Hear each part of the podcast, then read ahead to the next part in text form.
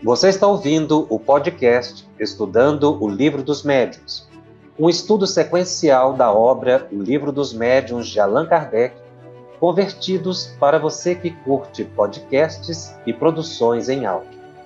Essa é a nossa forma de transmitir esperança, conhecimento e alegria. Olá, minhas amigas, meus amigos. É com muita alegria que nós iniciamos mais um programa da série Estudando o Livro dos Médiuns aqui pela FEB TV. Esse é o programa de número 27. Nós estamos estudando o capítulo 6 da segunda parte de O Livro dos Médiuns. Este é o quarto programa sobre o capítulo 6. Decorre, naturalmente, da complexidade do tema tratado por Allan Kardec. E a propósito do assunto que estamos estudando, certa vez Chico Xavier narrou um fato muito interessante que nós trouxemos para a reflexão.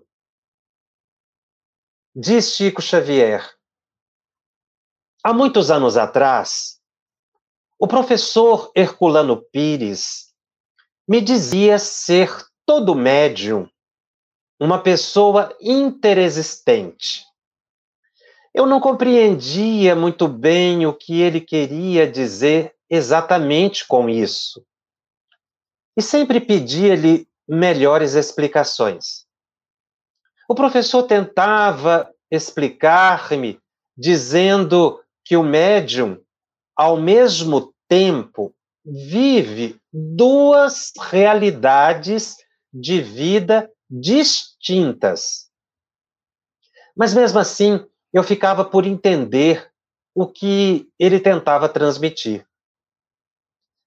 Passados alguns anos, quando o professor já havia desencarnado, Compareci, como de costume, a uma reunião no Grupo Espírita da Prece, aqui em Uberaba. A reunião transcorria normalmente. E comecei a receber pela psicografia uma mensagem de um rapaz recém-desencarnado, dirigida à sua mãe, que se encontrava aflita.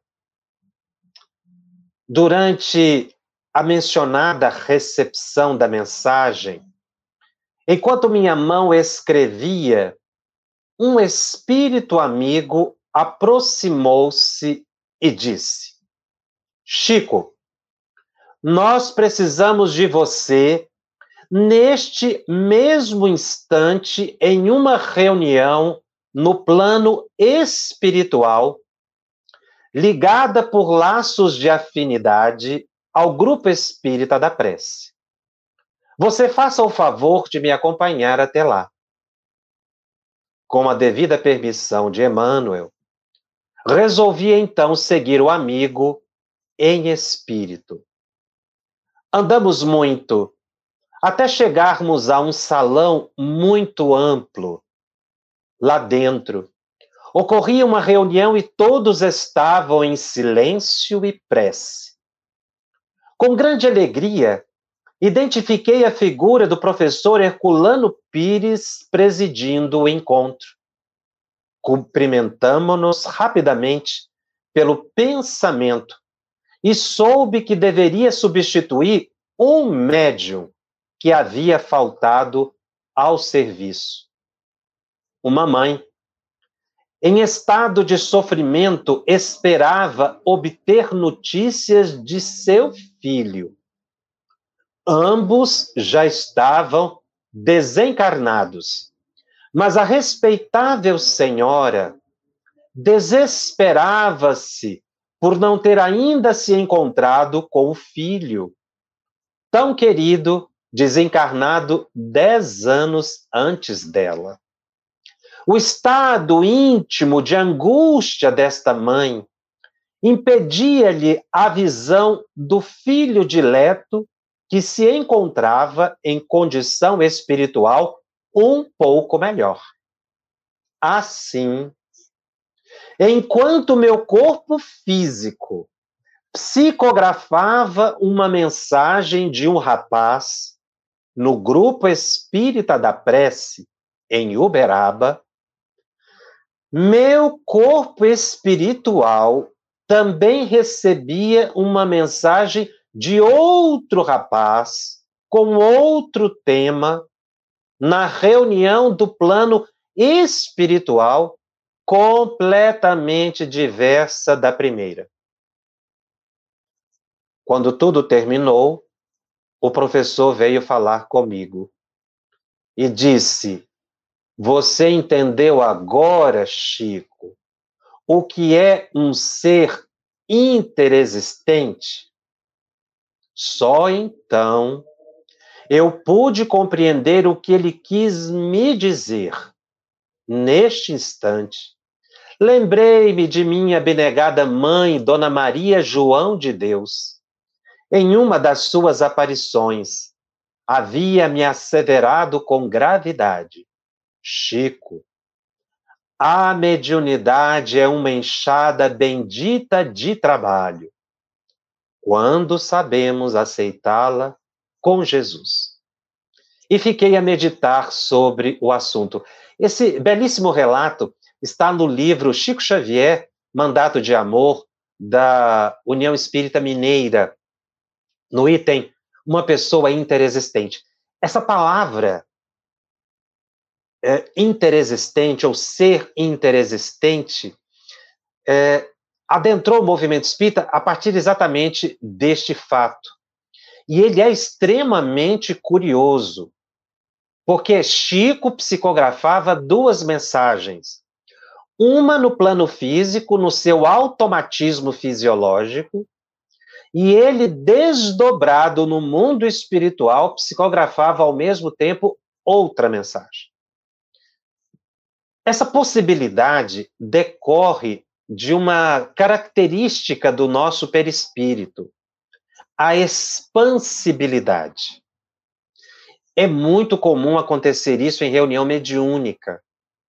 Médios de desdobramento são capazes de afastar-se do corpo físico, sair da sala da reunião mediúnica, irem a outro lugar e ali transmitirem uma mensagem para o corpo físico que funcionaria, podemos dizer, como uma caixa de alto-falante, em que a pessoa estivesse com o microfone à distância, transmitindo o recado.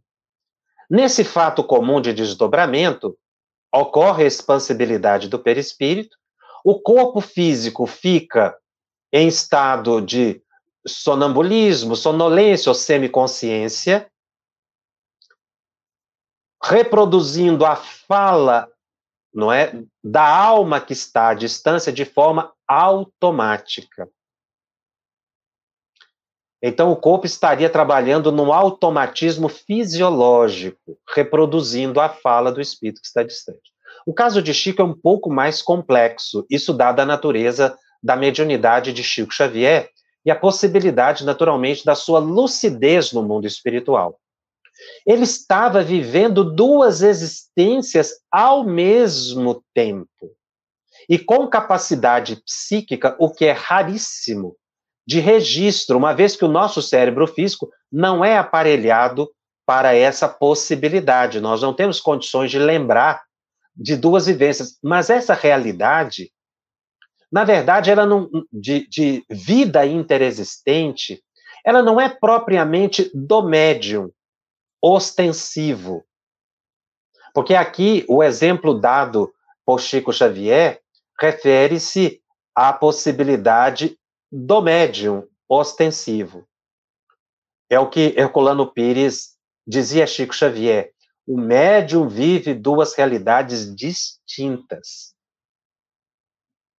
Nós vamos observar que todas as pessoas vivem duas realidades quando dormem e se afastam do corpo físico, nós temos a vida plenamente espiritual e vemos os espíritos, daí o tema de Allan Kardec Manifestações Visuais, conversamos com espíritos de elevadas categorias, conforme a nossa possibilidade. E quando voltamos para o corpo físico, vivemos a vida física. Chico pôde experienciar a vivência dupla ao mesmo tempo, como ele era um médium mecânico, isso permitiu que o seu organismo continuasse psicografando, ali coordenado por Emmanuel. Porque veja que Emmanuel não se afastou do grupo espírita da prece no plano físico, Chico foi para o mundo espiritual com outra entidade que o levou.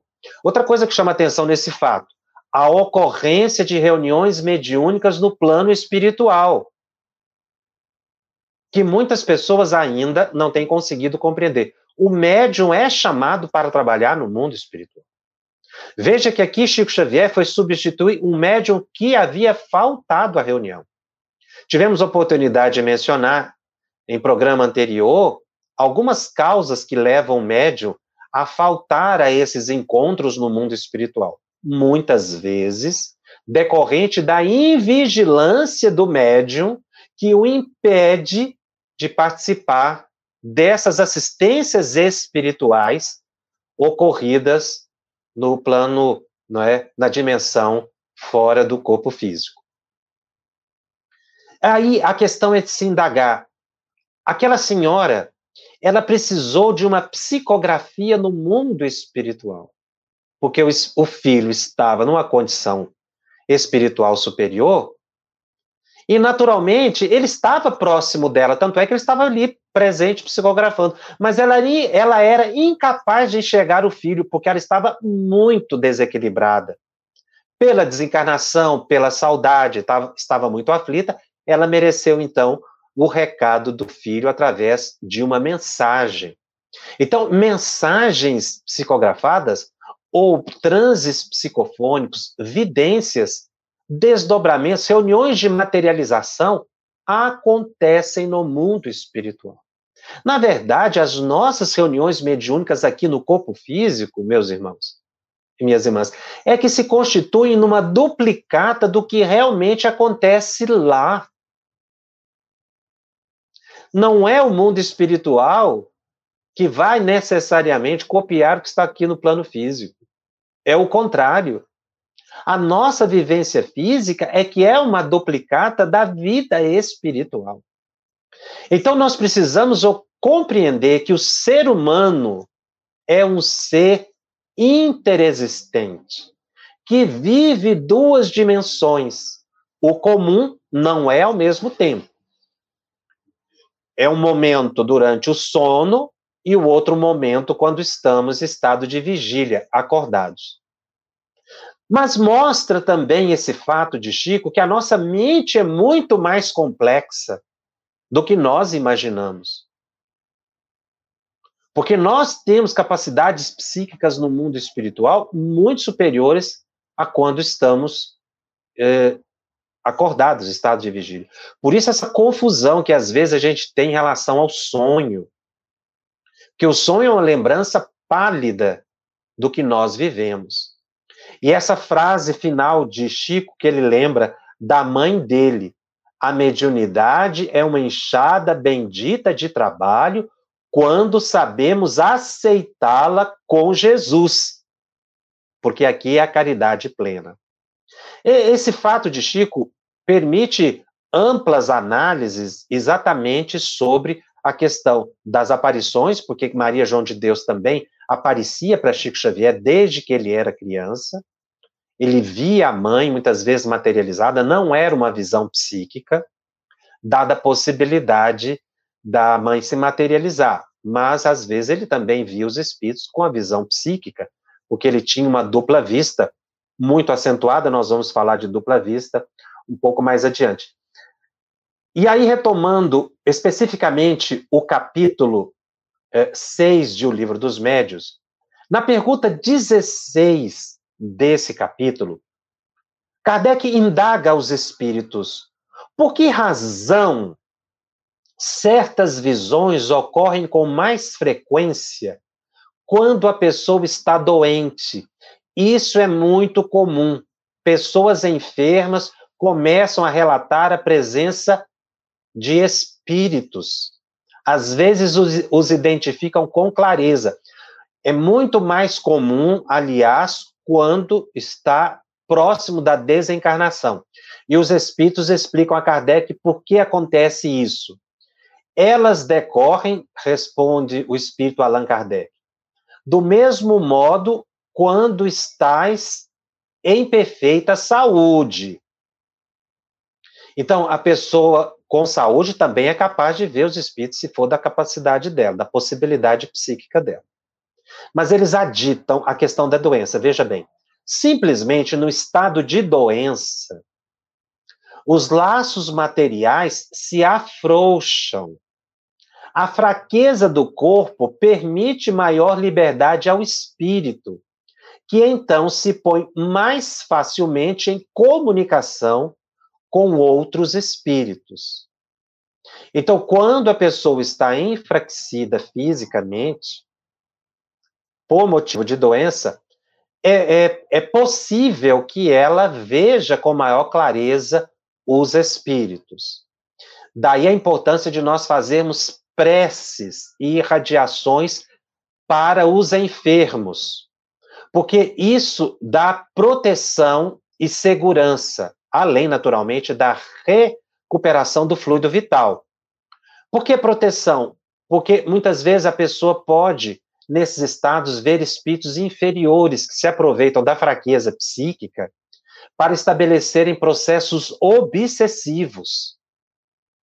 E a, isso decorre da, da nossa própria condição de elevação espiritual, que é, como nós sabemos, somos a maioria de nós, encarnados ou desencarnados na Terra, espíritos ainda em evolução, espíritos inferiores.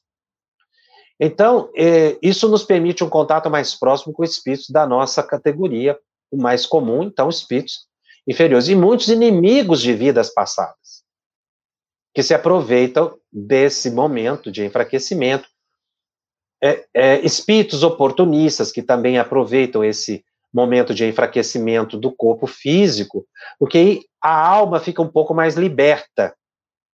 E aí facilitam sintonias que devem ser positivas. O enfermo deve orar, mas às vezes está muito fraco, não consegue orar. Então é importante orar para os enfermos, para que eles recuperem o fluido vital e também que eles possam ter a, a, a, a devida proteção, não é, fluídica, para que, em se fortalecendo, não entre em contato com obsessores. Mas é muito comum quando a pessoa enfraquece a mente, enfraquece o corpo físico por algum motivo qualquer, ela fica muito suscetível às obsessões é o que o Espírito coloca aqui para Allan Kardec. Porque aqui está estabelecendo a, a, tese, não é? Ou seja, a alma do médium, a alma das pessoas, que aqui não é só médium ostensivo. Isso aqui acontece com qualquer pessoa. Uma outra pergunta muito importante é a 17. Aqui é um, um, estudo que Kardec faz nas suas indagações como pesquisador. As aparições espontâneas aparecem mais frequentemente em certos países? Será que alguns povos estão mais bem dotados que outros para receberem essa espécie de manifestações? E os espíritos vão dizer que, responde a, a Kardec com uma contrapergunta: você tem um registro histórico de cada uma das aparições? As aparições, como ruídos e todas as manifestações, produzem-se igualmente em todos os pontos da Terra apresentam, porém, características distintas conforme o povo é, em cujo local aconteçam, dada a possibilidade interpretativa daquela coletividade. Quer dizer, cada povo vai interpretar as aparições segundo as possibilidades, né, segundo a sua formação espiritual, muitas vezes nem sempre cultural, mas segundo a possibilidade de sensibilidade ao, às informações mais espirituais ou de naturezas mais espirituais. O Espírito continua respondendo a Kardec, dizendo: é, em alguns, não é, alguns povos onde a escrita está pouca espalhada, não há naturalmente muitos médiuns escreventes. Noutros, nós teremos mais psicografias, porque uh, existem é, maiores possibilidades nesses povos. Em outros, observam-se mais ruídos, outros, manifestações mais inteligentes, por serem menos apreciadas e procuradas. Então, essa questão é muito interessante, porque nós, coletivamente, enquanto planeta Terra, precisamos apurar o nosso sentido de compreensão da espiritualidade, para favorecermos as intervenções dos espíritos de forma inteligente e não somente através de manifestações físicas. Mas é preciso que se expanda o estudo da alta espiritualidade. A divulgação dos estudos que se referem aos princípios espirituais, e aqui nós temos o Espiritismo, é muito importante para auxiliar no progresso dos povos. Que essa foi a visão de Allan Kardec. O Espiritismo veio para todos os povos do planeta. Cada povo vai interpretando segundo a sua possibilidade, mas todos estão convidados à busca de valores superiores ao do próprio plano físico. Por isso é importante a divulgação, o trabalho de caridade, o estudo mais aprofundado da mediunidade, para a gente entender as nossas relações com o, o mundo físico. E Kardec faz uma nota breve dizendo assim: muitas pessoas não relatam aparições por medo do ridículo ou porque acreditam que isso é ilusão. Mas é muito comum acontecerem é, fenômenos de aparições e em muitos lugares, não é? Falando da generalidade do planeta Terra, são tomados como místicos, como ilusões, ou até mesmo desconsideradas, ou como Kardec coloca aqui, como coisas ridículas. Então, dependendo do povo, nós vamos ver que aí há uma maior valorização ou menor valorização e alguns são colocados como maravilhoso, sobrenatural. Isso vai depender do conhecimento e da credulidade que, que esses povos tenham. Mas ele utiliza essa resposta dos espíritos para dizer da importância do estudo sério do espiritismo, que leva precisamente o homem a se desembaraçar de todas as superstições ridículas. Então, o ato de difundir o Espiritismo auxilia no progresso, porque nos faz compreender melhor a realidade da vida e não nos atermos a fenômenos. A pergunta 18: por que é que as aparições se dão de preferência à noite? Não indica isso que elas são efeitos do silêncio e da obscuridade sobre a imaginação? Kardec faz uma pergunta instigante. E os espíritos dizem: pela mesma razão por que vedes durante a noite as estrelas e não podem vê-las durante o dia. Quer dizer, as aparições podem acontecer de dia ou de noite, isso é indistinto. Ah, acontece que a grande claridade pode apagar uma aparição ligeira. Nós estamos falando de aparição, aqui não é evidência. Porque no caso da evidência, como ela é uma percepção psíquica, e não é uma materialização, não é uma aparição, aí realmente dia ou noite é indistinto. Mas ele vai dizendo aqui que uma materialização, dependendo da natureza da materialização, às vezes a luz do dia pode atrapalhar a percepção. Mas é errôneo supor que a noite tenha qualquer coisa em relação a isso. Uh, se você observar as visões, verificarão que elas são muito em maior número durante o dia do que durante a noite. Então, não há essa, essa questão.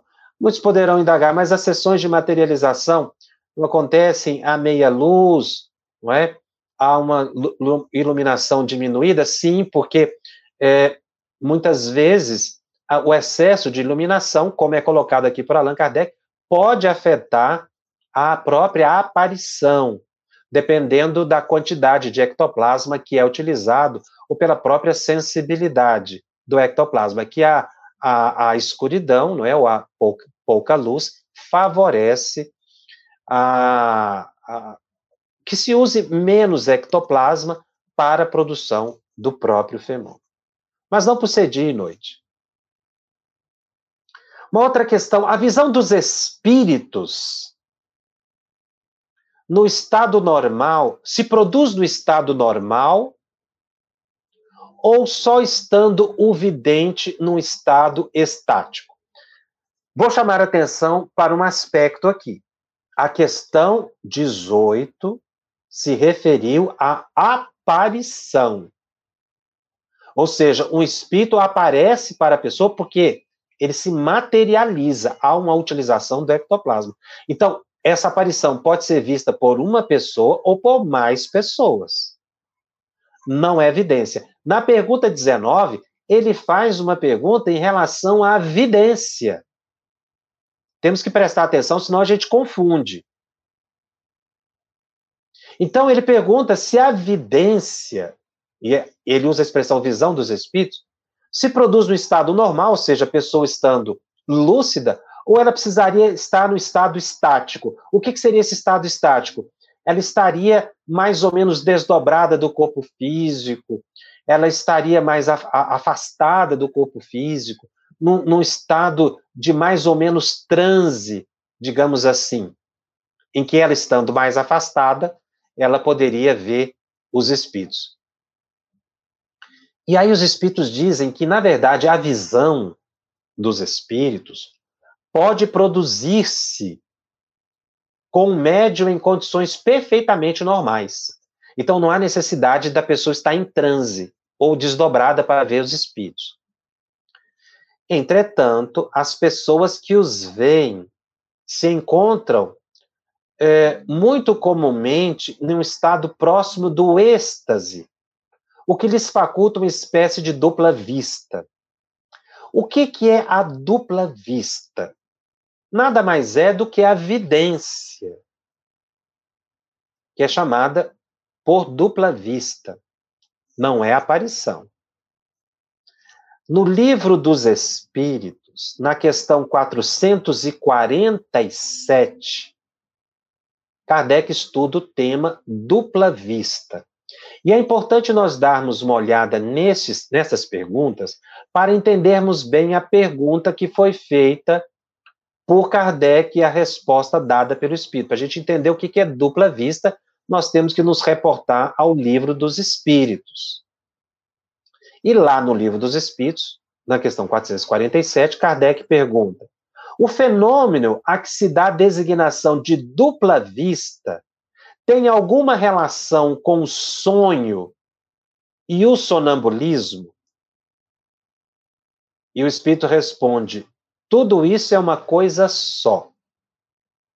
O que se chama dupla vista é ainda o resultado da libertação do espírito, sem que o corpo esteja adormecido. A dupla vista ou segunda vista é a vista da alma.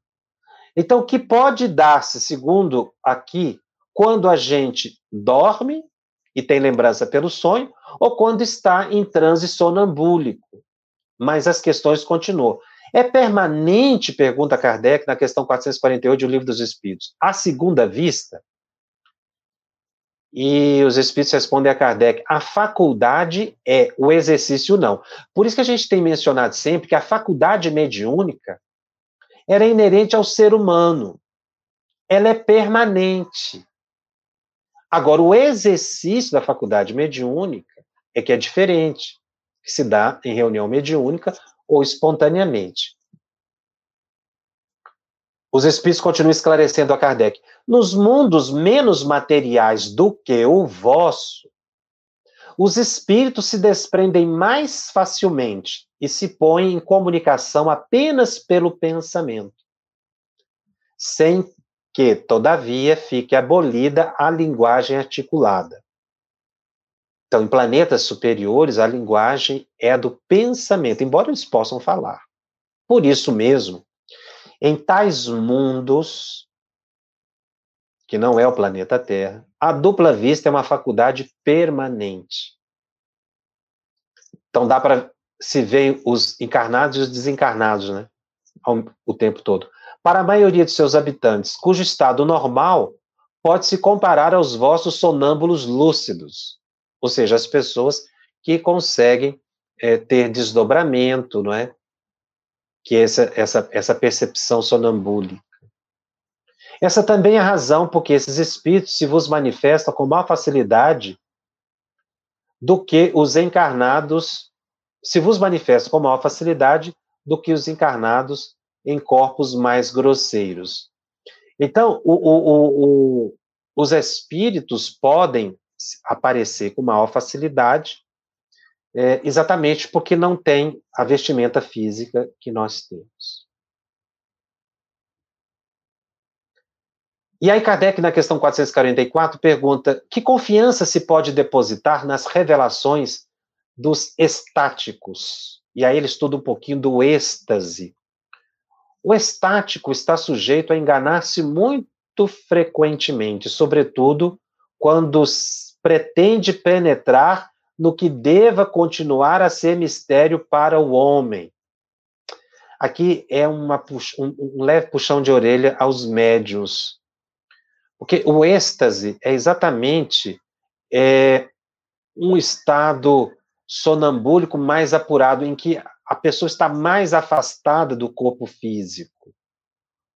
É, o que, é uma diferenciação. Né? Então, o êxtase é um afastamento da alma do corpo. E muitas vezes, nesse estado, o médium se utiliza disso para buscas de informações no mundo espiritual, o que os espíritos consideram um erro. E aí se deixa levar correntemente por suas próprias ideias, ou se torna joguete de espíritos mistificadores que se aproveitam da sua exaltação para fasciná-los.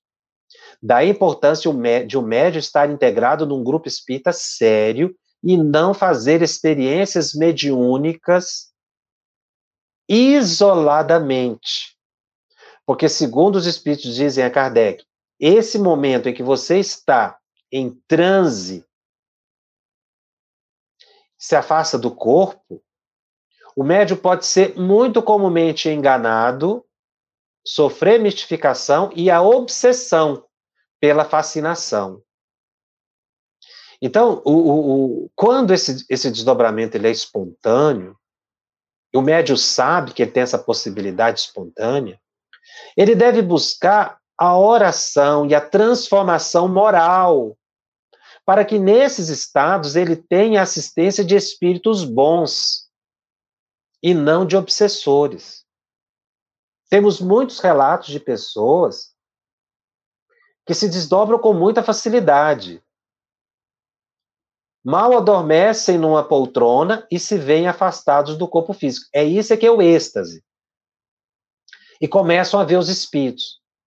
Se esse médium não é dotado de muito equilíbrio, vigilância, responsabilidade, conhecimento pelo estudo, ele pode ser enganado, mistificado. Por isso a importância da transformação moral do médium. Isso às vezes acontece em grupos mediúnicos. O médium se desdobra, não tem conhecimento, e nesse estado ele fica vulnerável a mistificações. E aí ele começa a reproduzir muitas vezes a fala do próprio pensamento ou de obsessores e atribui a mentores. Quando voltam ao corpo físico, fascinados, eles acreditam que tudo que foi falado foi pelo mentor. Como ele está trabalhando, às vezes, sozinho ou em um grupo inexperiente que acredita em tudo que o médium fala, porque ele entrou em transe, não tem conhecimento também, todo o grupo fica fascinado. E surge o, o, aquela crença inafastável no guia, na, no livro dos Espíritos, na questão 439, Kardec analisa um pouco mais essa questão de diferença entre êxtase e sonambulismo. O êxtase é um sonambulismo mais apurado. Então você veja que a diferença é de grau de afastamento do corpo. É óbvio que nesse caso, tanto para o êxtase quanto para o sonambulismo, a pessoa tem que estar em estado de sonolência ou dormindo. Isso pode acontecer pelo sono natural ou pelo sono hipnótico provocado por espíritos. Então, uma pessoa que recoste num sofá, ele pode estar cansado e realmente ali, no, no momento de sono breve, ele vê os espíritos. Ele, ele, ele, ele emancipou a própria alma, ele se emancipou, ele se afastou do corpo. Expressão que Kardec usa, emancipação da alma. Então ele entra em êxtase, ele vê o espírito. Não é? por momentos. Agora, ele pode também se deitar no sofá e, e aproximar um, um espírito e provocá-lo ou induzi-lo a um sono. Esse sono hipnótico, ele é mais difícil de ser resistido do que o sono natural, porque aí já há um domínio psíquico de uma outra entidade. O natural não seria acontecer isso fora da reunião mediúnica, mas às vezes acontece. Isso depende da, da possibilidade mediúnica do médio. Médios de desdobramento, médios sonâmbulos, é que acontece isso muito comumente. Mas pode acontecer com qualquer pessoa. Por isso nós estamos reafirmando. Se o médio sabe que ele pode se desdobrar e ter uma percepção do mundo espiritual, maior deve ser a sua vigilância cotidiana, para não se desequilibrar, não entrar no misticismo e ser enganado pelos espíritos. E ele precisa estudar para isso, para entender o próprio fenômeno. Daí nós estamos sempre repetindo: estudo da mediunidade é o estudo da psique humana. Não é estudo de fenômeno. Emancipação da alma é uma possibilidade da alma, da psique do ser humano. A alma do estático, não é? É, é ainda mais independente, ou seja, o êxtase é um sonambulismo mais apurado. Então, a, a pessoa estaria mais afastada do corpo físico. Essas foram algumas questões que eu trouxe de o livro dos Espíritos para complementar o nosso estudo para entendermos a resposta do que seria a dupla vista, que é a própria vista da alma. Não é que há uma outra vista. Mas é, é, é, seria a possibilidade da nossa percepção psíquica mais ampliada, decorrente de uma de uma de uma êxtase, de um sonambulismo, em que a gente teria uma vidência. Aqui é evidência, não é materialização. Agora, se eu estou afastado do corpo físico, pelo sono e eu vejo um espírito, aí é uma, é uma percepção de alma com alma. Eu estou entrando em contato direto com os espíritos. Estou vendo os espíritos em desdobramento. Quando a pessoa está acordada e ela vê os espíritos, aí é uma visão psíquica.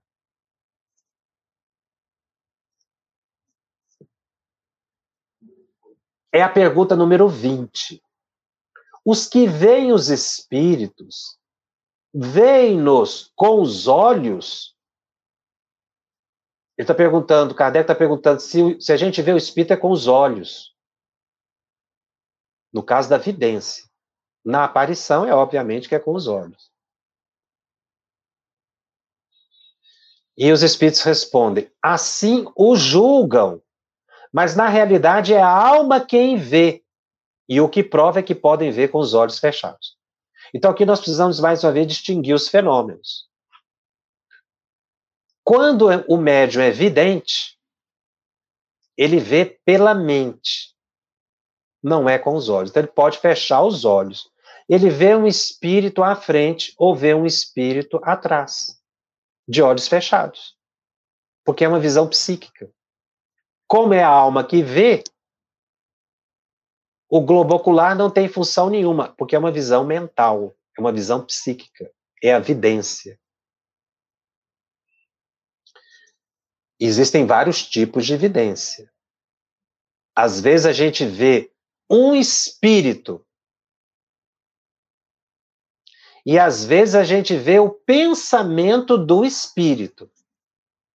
É diferente? É diferente. O que diferencia o bom senso? É a análise, a experiência. Se, por exemplo, e esse exemplo quem dá é André Luiz no livro dos Domínios da Mediunidade. Eu vejo um espírito e me comunico com ele, eu posso vê-lo na condição em que ele estiver, de olhos fechados. Ele pode até criar uma imagem distorcida da sua pessoa, mas eu estaria vendo o espírito. Agora, de repente, eu estou no ambiente, no meu quarto, por exemplo, e vejo um, um jardim. Ora, não tem um jardim dentro do meu quarto. Eu vejo, por exemplo, uma casa. Não tem uma casa dentro do meu quarto. Eu vejo, por exemplo, uma escola, um prédio. Não tem dentro do meu quarto esse prédio. O que, que eu vi, então?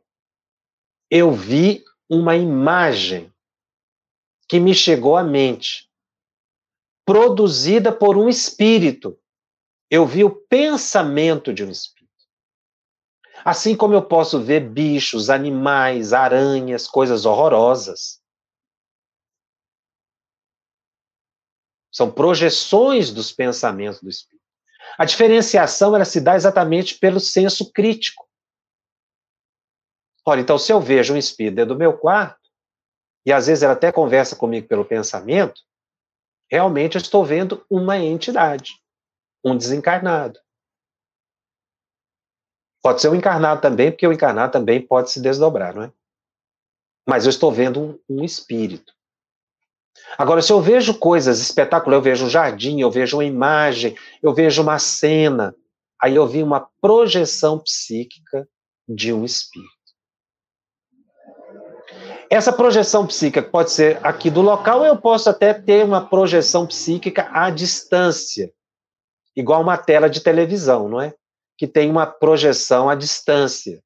Mas são projeções mentais, porque realmente dentro do ambiente que eu estou, muitas vezes não cabe o jardim, não cabe a árvore, não cabe a casa ou o prédio. É assim que eu diferencio, pelo bom senso. E tem médio que não diferencia isso. E acaba se confundindo na evidência. Então, quando a gente vê um espírito, é o espírito mesmo, ele está ali presente. A gente pode ver vestimentas, o rosto com maior clareza ou com menor clareza, pode ser uma evidência nítida, pode ser uma evidência apenas nebulosa, que, que, que se associa a uma sensação. Isso vai depender da possibilidade psíquica do médium e do interesse do espírito de ficar mais evidente. Mas a vidência é uma percepção psíquica e que ela tem variações. Por isso, o médium vidente tem que tomar muito cuidado com o que fala. Porque às vezes ele está atribuindo a um espírito o que é uma imagem mental, o que é uma forma de pensamento, o que é uma criação mental. E não é uma realidade espiritual. Porque o espírito projeta algo na minha mente e eu vejo aquilo não é uma realidade espiritual, estou vendo um pensamento. E aí a pessoa acredita que está dentro do jardim. Olha, nós estamos aqui num jardim, rodeados de jardim. Não, eu estou vendo um jardim, sabendo que aquela imagem bela, agradável, foi uma criação psíquica de um espírito. Porque eu tenho que perceber que eu estou num espaço físico estou percebendo o mundo espiritual aqui. Porque se eu estiver percebendo o mundo espiritual à distância, são projeções que me chegam. Então, o médio vidente tem que tomar cuidado para ele não atribuir a uma realidade espiritual aquilo que não é real. O que é um, uma projeção psíquica da realidade espiritual quando ele vê um espírito realmente. Na pergunta 21, Kardec indaga como pode o espírito fazer-se visível? O princípio é o mesmo de todas as manifestações, reside na propriedade do perispírito, que pode sofrer diversas modificações dependendo do interesse do espírito. Aqui ele está perguntando se o espírito pode ficar visível. Aí não é uma questão de, de, de evidência, seria uma, uma aparição. Pode o espírito, pergunta Kardec na questão 22, propriamente dito, fazer-se visível ou só o pode com auxílio do perispírito? Essa pergunta aqui é instigante. Kardec queria saber se é possível a, a gente enxergar o espírito, a essência, o espírito em si. Ou se a gente só vê o espírito quando ele está ligado ao perispírito. Portanto, eu não estaria vendo o espírito, eu estaria vendo o perispírito. Como as pessoas, a gente vê as pessoas, a gente não vê a alma da pessoa, a gente vê o corpo da pessoa, né? É a mesma coisa que Kardec está perguntando no caso dos espíritos. É, capaz, é possível ver o espírito ou a gente só vê o perispírito? E eles dizem, respondem a Kardec, no estado material em que vos achais, só com o auxílio de invólucros semimateriais podem os espíritos manifestar-se. Então, no nosso estado evolutivo, nós não vamos ver o espírito puro, a essência espiritual. Nós só vamos ver o espírito vestido, né, digamos assim, com o corpo perispiritual. Esse invólucro é o intermediário por meio do qual eles atuam sobre os vossos sentidos. Sob esse envoltório é que aparecem às vezes com uma forma humana ou com outra qualquer, seja no sonho ou no estado de vigília, em plena luz ou na obscuridade. Então, eu sempre estarei entrando em contato com o espírito, mas ele nunca vai estar desligado do perispírito. Isso aqui é um estudo mais técnico, né? Que Kardec faz. Tá?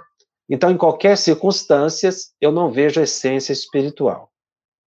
Isso é para a gente aprender a diferenciar. No capítulo 20, na pergunta 23, Kardec pergunta como é que isso se dá. Poderia, poderia se dizer que é pela condensação do fluido do perispírito que o espírito se torna visível. Ele usa essa palavra condensação e o espírito diz a ele: condensação não é o termo. Então, o perispírito do espírito não se condensa, ele não muda a sua natureza. Na verdade, ele vai se é, revestir de ectoplasma para se tornar visível. Então, o Espírito continua dizendo: condensação não é o termo. Essa palavra apenas pode ser usada para estabelecer uma comparação, para facilitar a compreensão do fenômeno, mas não é realmente uma condensação é pela combinação dos fluidos. O perispírito toma uma disposição especial, sem analogia para vós outros, disposição que o torna perceptível. Nós já estudamos em programas anteriores que, na verdade, é o ectoplasma que permite o espírito se tornar visível. Por isso ele fala que é uma combinação de fluidos. Na pergunta 24, os espíritos que aparecem são sempre é, inapreensíveis e imperceptíveis ao tato?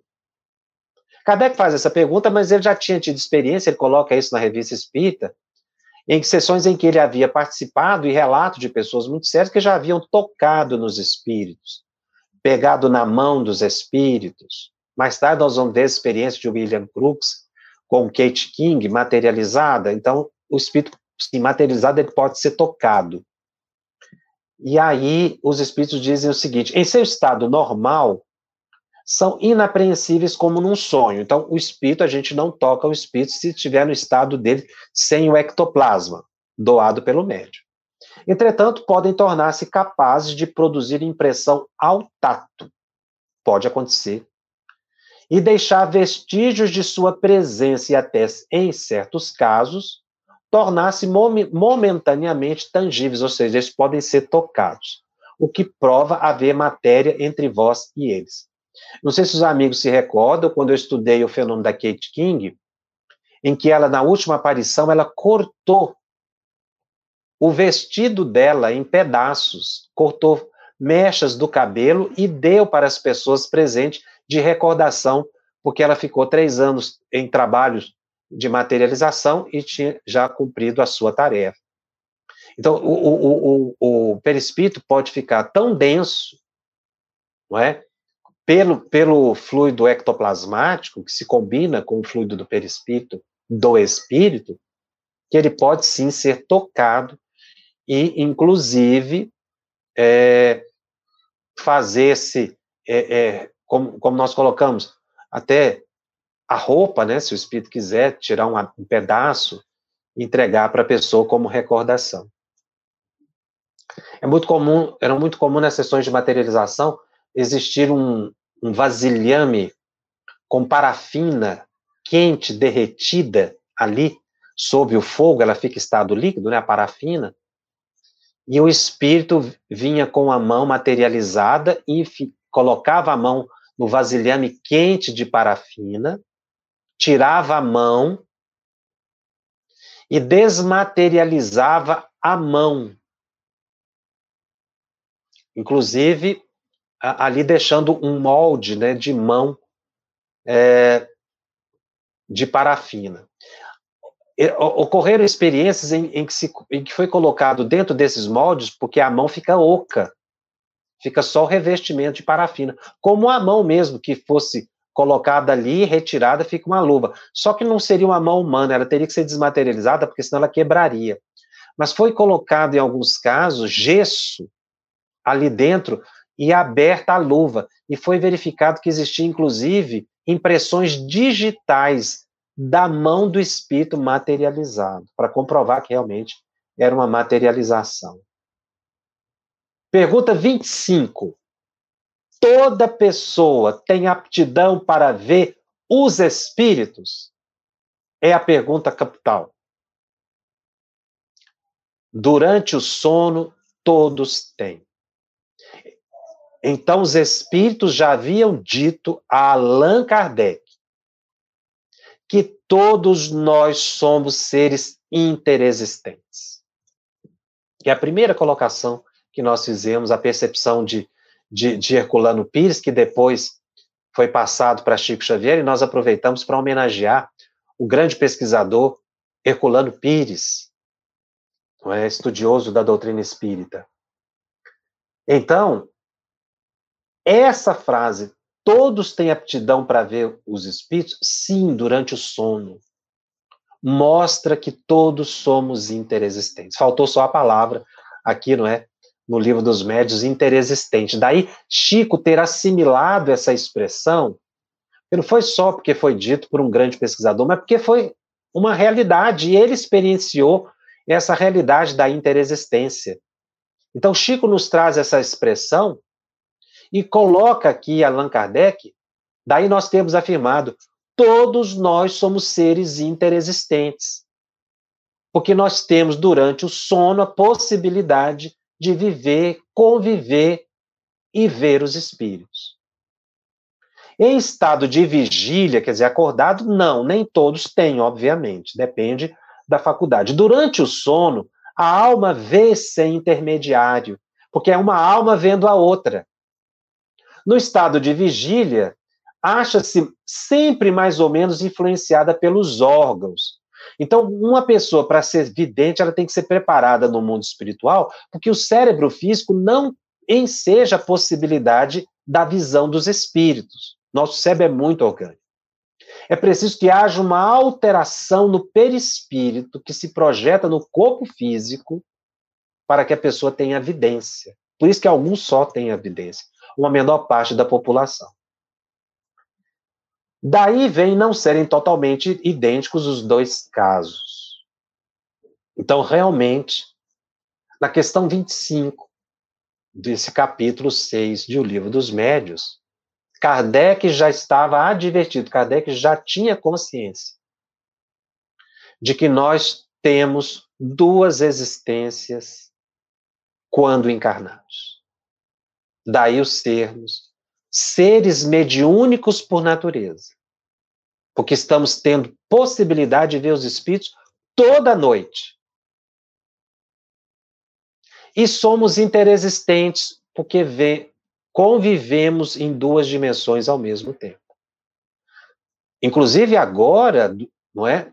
Nesse momento, nós estamos em duas dimensões ao mesmo tempo, porque o plano espiritual é aqui. Nós estamos rodeados de espíritos sem dúvida alguma.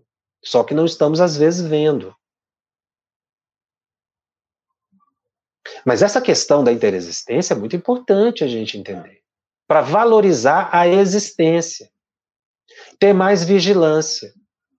Daí mencionarmos, nós vivemos uma sessão mediúnica permanente. Porque estar em contato com os espíritos é uma sessão mediúnica.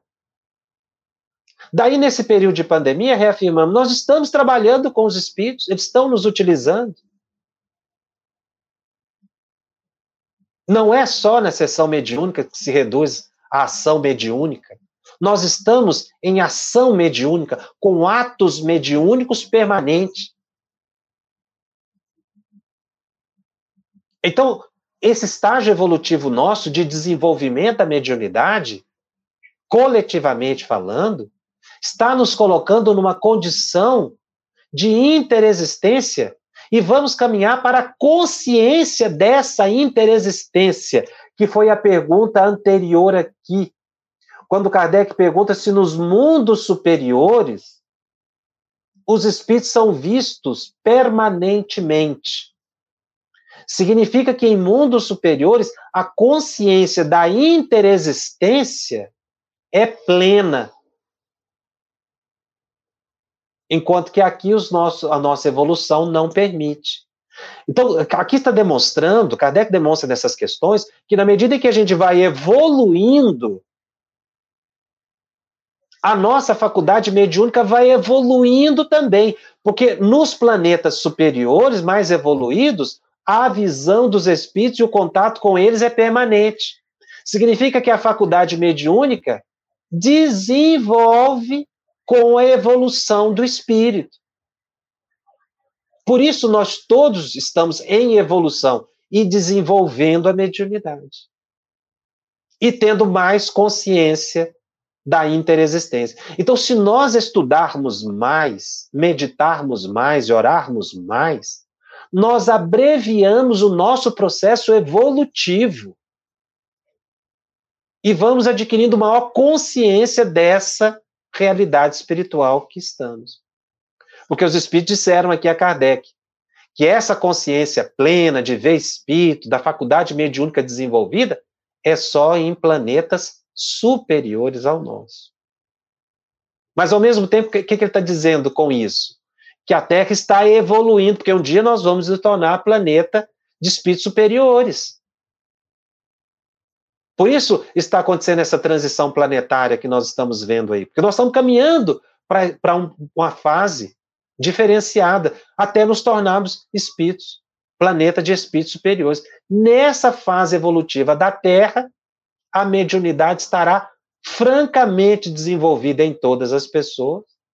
Estaremos tendo contato permanente com os espíritos de forma lúcida, Daí porque nós estamos vivendo uma reunião mediúnica permanente, né?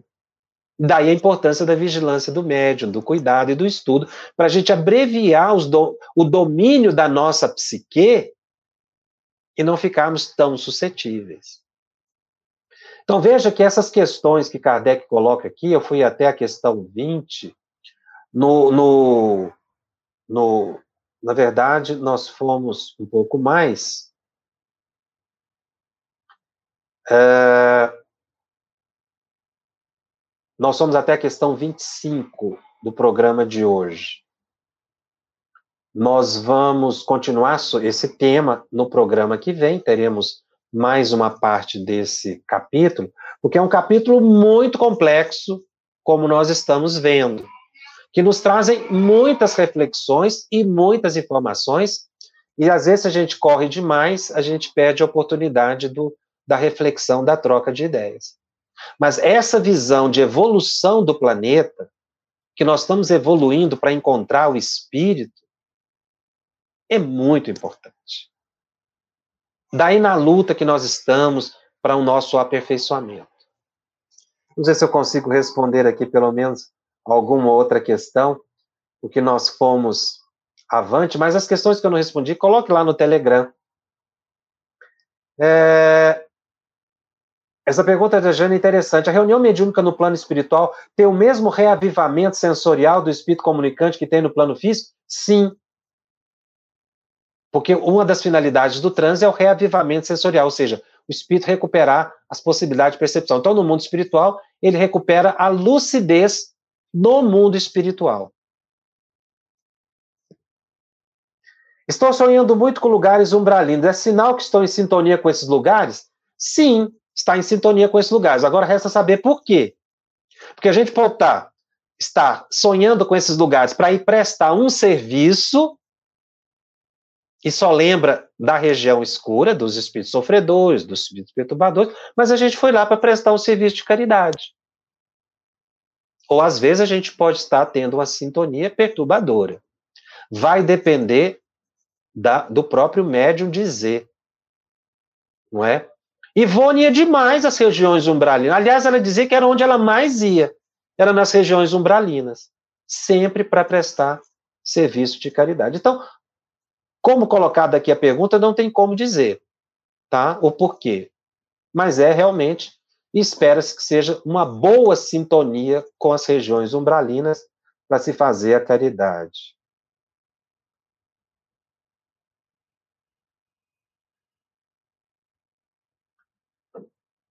Algumas pessoas estão fazendo perguntas sobre ectoplasma. Isso eu já estudei em, em programas anteriores, tá? Muitas questões eu vou responder na semana que vem, é, porque eu vou continuar no assunto. Você ouviu uma produção da Federação Espírita Brasileira. Para saber mais, siga o arroba FebTV Brasil no YouTube, Instagram e Facebook. Ative o sininho para receber as notificações e ficar por dentro da nossa programação. Até o próximo estudo.